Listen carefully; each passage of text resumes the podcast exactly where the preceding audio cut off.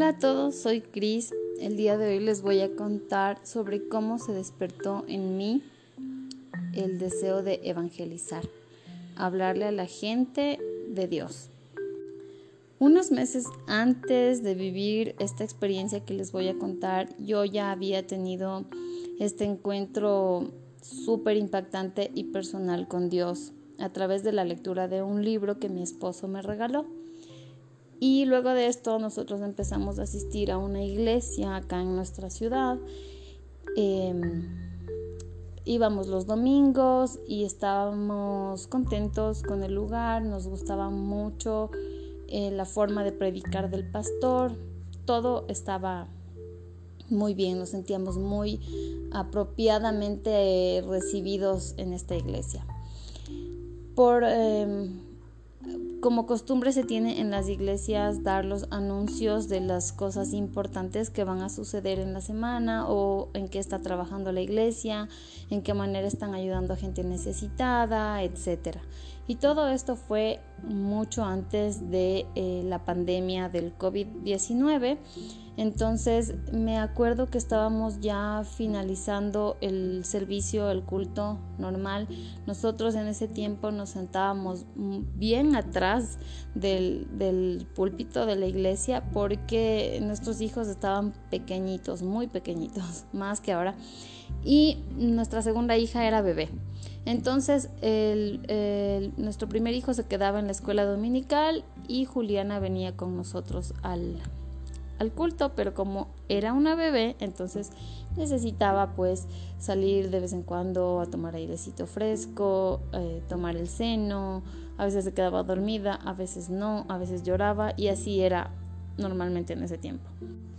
En un momento cuando ya se estaban todos eh, preparando para salir, el pastor hizo los anuncios y de pronto hizo el llamado o sea, les digo, porque para mí fue así como, ok, está diciendo los anuncios, todo bien, y yo ya me iba preparando como para salir. Y de pronto él menciona esto y dice, hacemos un llamado para las personas que estén interesadas en salir a evangelizar.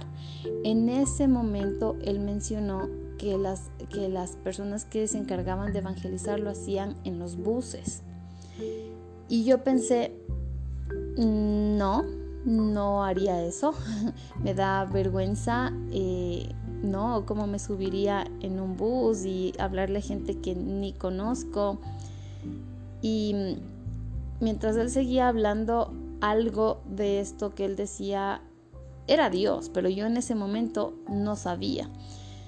Entonces empecé a tener una cosa en mi cabeza, así como una voz que me decía, eh, que pregunte sobre eso, que quiero ir allá, que me, me, algo, algo, algo me inquietó, algo fue como que sentí que era para mí, como si me estuvieran diciendo, Cristina, em, vamos a hacer esto, súmate, apúntate, vamos, te invitamos, no sé, sentía que era personal conmigo el anuncio. Y a la vez yo me respondía a mí mismo en mi cabeza diciendo, no, ¿cómo yo? ¿Por qué? Si, si yo ni sé la Biblia, eh, apenas estoy viviendo unos meses acá, yo no sé qué decir y son personas que no conozco. Entonces, esta espinita se quedó conmigo, nos fuimos de la iglesia y me quedé masticando la idea toda la semana. Me acuerdo que le comenté a mi esposo y, él me dijo como, sí, o sea, está bien si eso es lo que tú quieres, pero piensa bien si es lo que quieres hacer. Entonces, eh, no recuerdo si oré por esto muchos días o, o, solamente una vez, pero le pregunté a Dios qué pasa, por qué esto me está incomodando, qué, qué es lo que sucede, que antes de verdad, o sea, si hubiera escuchado esto unos meses atrás, unos años atrás, ni siquiera me hubiera importado porque me acuerdo de muchas veces y esto es lo que me detuvo por algún tiempo porque me acordaba de mí misma cuando aún soltera iba a trabajar en bus y entonces se subían personas a hablar de Dios y eso que yo era cristiana, entre comillas, desde niña entonces esta gente se subía a hablar de Dios y yo me ponía audífonos para escuchar música o fingía que estaba ocupada en el teléfono o simplemente les ignoraba. Entonces pensaba en, mí misma, de esa época y decía qué difícil, o sea, me daría mucha pena, mucha vergüenza y si no me quieren escuchar y si me dicen que me calle o, o si la gente del bus, no sé, está pensando en otra cosa. Entonces tuve como esta lucha interna, pero finalmente, gracias a Dios, escuché, obedecí y me puse en contacto con la gente que realizaba este ministerio de evangelismo en los buses. De lo que entiendo, también se realizaba en plazas y parques y en hospitales, pero en ese momento era específicamente para los buses. Así que me puse en contacto y me reuní la primera vez con todas las personas que hacían esta hermosa labor, con muchos nervios, con mucho miedo, porque no sabía con quién me iba a encontrar. Eh, les digo que honestamente sí pensé como, ¿y si algún conocido me ve en el bus? y no sé, porque más que nada porque yo sabía de dónde yo venía, porque yo estaba eh, y siempre voy a estar consciente de dónde Dios me sacó, cómo era mi vida antes, cómo era mi vocabulario, eh, las cosas que hice con mucha gente de mis trabajos. Eh, y, y, cosas que me avergonzaban de mí misma, entonces decía, y si me encuentro con alguien de estas personas, me van a decir que soy mentirosa, me van a juzgar, no me van a escuchar, no me van a creer que Dios es real, que Dios me cambió. Entonces esto me detuvo por mucho tiempo. Pero finalmente llegó el día de encontrarnos y me acuerdo que nos encontramos en una estación de buses em, muy conocida acá por, por el norte de Quito. Y y bueno, hicimos la oración, nos presentaron a todos, nos conocimos, eh, nos dividimos en grupos, hicimos la oración para eh, entregarle a Dios ese momento lo que íbamos a hacer.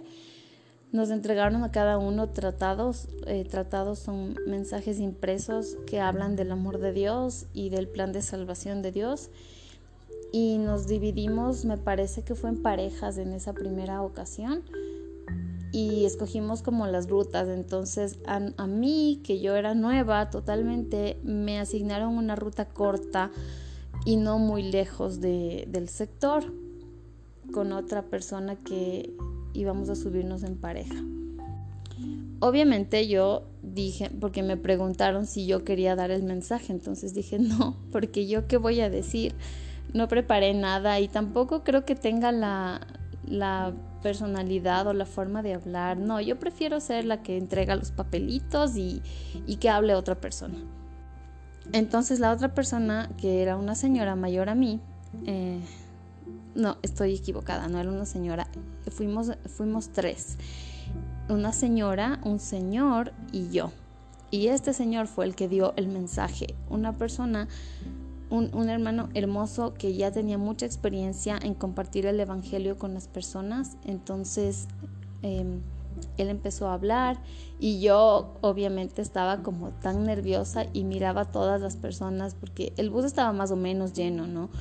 En ese tiempo, como es antes de la pandemia, era normal que el bus se llene a reventar y yo pensaba, ¿y ahora cómo va a hablar? Si está tan lleno, no hay por dónde pasar y así. Entonces, em, pero Dios sabe cómo mueve todas las circunstancias.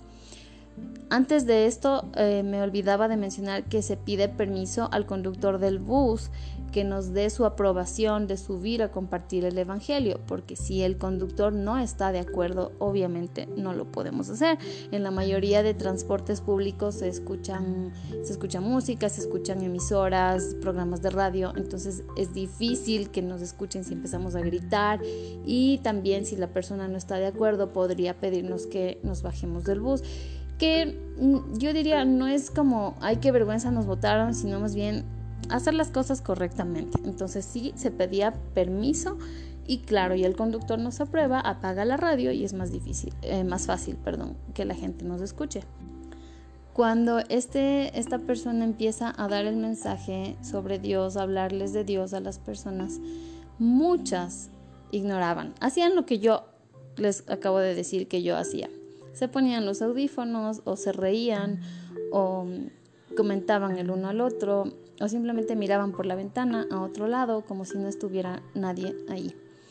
Sin embargo, después de algunas experiencias de hablar el Evangelio de Dios en los buses, entendí que no se trata de lo que yo voy a decir, sino de lo que Dios va a decir a través de mi boca. Dios utiliza a las personas y con su Espíritu Santo en nosotros nos muestra qué decir, porque nosotros no conocemos las necesidades y los problemas que cada persona afuera está pasando, pero Dios sí lo conoce y Él sabe qué palabras necesita cada persona. Entonces, así como habían quienes ignoraban el mensaje, también hubieron personas que recibieron el mensaje porque lo estaban necesitando, porque su corazón se estaba sintiendo solo, porque estaban desesperados, porque tenían problemas. X, la razón que sea, recibieron el mensaje. Al final se iba repartiendo los eh, mensajes impresos y se les hacía la invitación de congregarse a una iglesia cercana a sus casas o de comunicarse con unos teléfonos, unos números o las direcciones de páginas web que estaban en los documentos que se entregaba. Y eso era todo, nos bajábamos del bus. Um, hasta esto ya daba la vuelta el bus porque era un recorrido corto y nos bajábamos nuevamente en la estación en el regreso de la ruta también se volvía a dar el mensaje porque era gente diferente que se subía, ya se bajaban todos los que iban en el primer viaje, entonces se subían otras personas.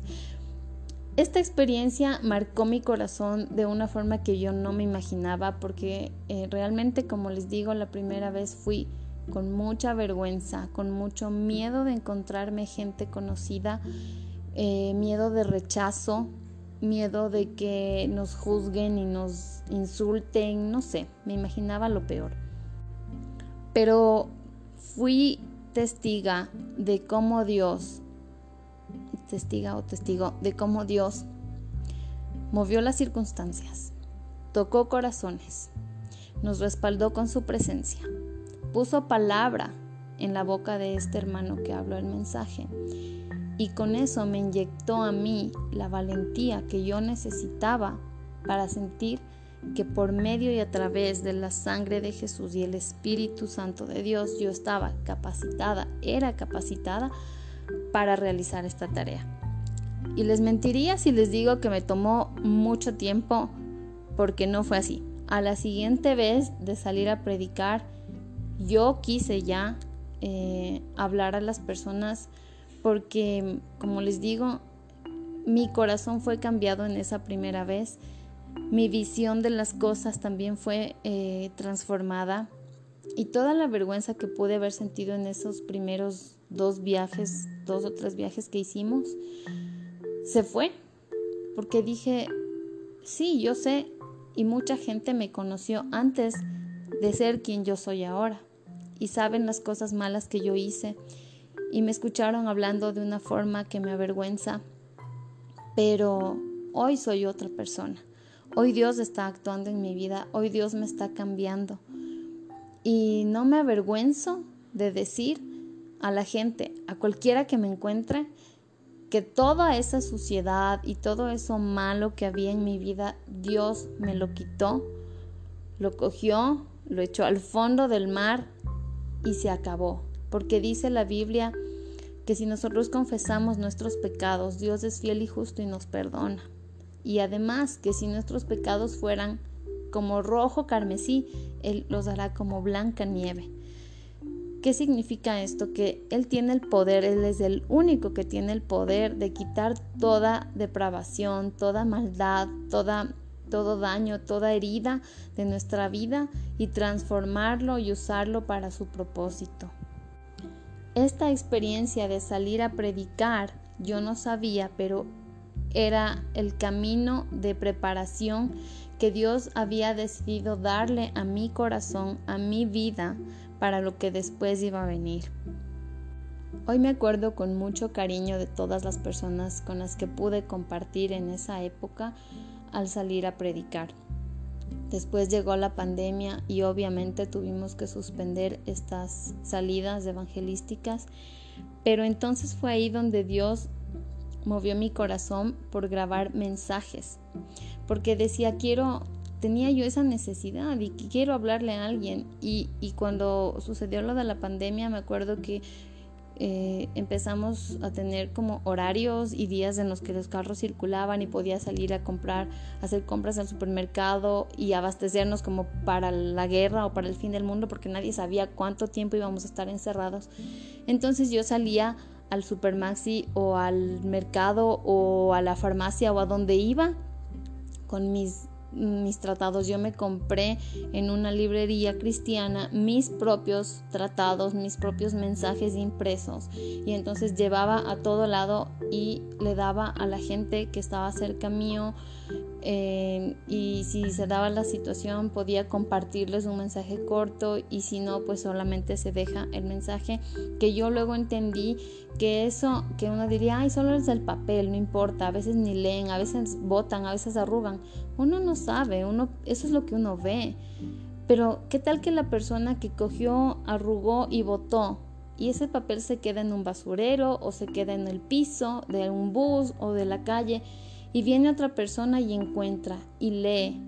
Y esas son las formas en que Dios trabaja para llegar a las vidas, a los corazones que le necesitan. O quién sabe si la persona que recibió el papel justo estaba necesitando ese mensaje de aliento y lo lee y ese mensaje le puede cambiar la vida. En ese momento o meses más tarde o días más tarde o semanas más tarde porque nuestra tarea es dejar la semilla en el corazón de las personas, pero es Dios quien hace el trabajo después. Y así entonces fue como eh, decidí empezar a grabar mensajes. Empecé a grabar mensajes en YouTube la primera vez eh, y después las cosas se fueron como normalizando un poco y pudimos volver a salir, ya no a los buses, pero salimos a plazas en el centro de Quito y y fue, les digo, han sido experiencias tan importantes y valiosas para mí que solo Dios sabe cuánto atesoro y cuánto valoro y agradezco que haya puesto en mi vida a las personas con las que me pude unir en esa época. Como les y como les decía en un mensaje anterior, no es fácil cuando tenemos hijos pequeñitos y además tenemos que ocuparnos de la casa porque no, no se trata de que yo salga entonces a hablar todos los días a todos lados a la gente y descuide mi casa y mis hijos quién les cuida y quién les da de comer y quién arregla la casa y quién lava la ropa. No. Entonces primero mi casa y después sí organizarme de una manera correcta para poder salir a cumplir con este propósito hermoso que Dios me ha dado y que me encanta, que solo Él pudo haber cambiado toda esa vergüenza, esa inseguridad que yo tenía y decía, yo no sirvo para hablar de esto, yo no puedo, no soy la llamada a hacer esto, qué vergüenza, qué miedo, qué espanto, me van a rechazar, me van a juzgar, voy a pelear y tenía tantas cosas en mi cabeza y solo Él pudo haber cambiado estas inseguridades más bien en tener toda la certeza de que a esto fui llamada, este es mi propósito y no me voy a volver a callar nunca más. De la forma que pueda hacerlo, lo voy a hacer y voy a hablarle a la gente de Dios por mensajes hablados, por mensajes de videos, por mensajes escritos, por eh, mensajes impresos, de la forma en que sea. Nadie me va a callar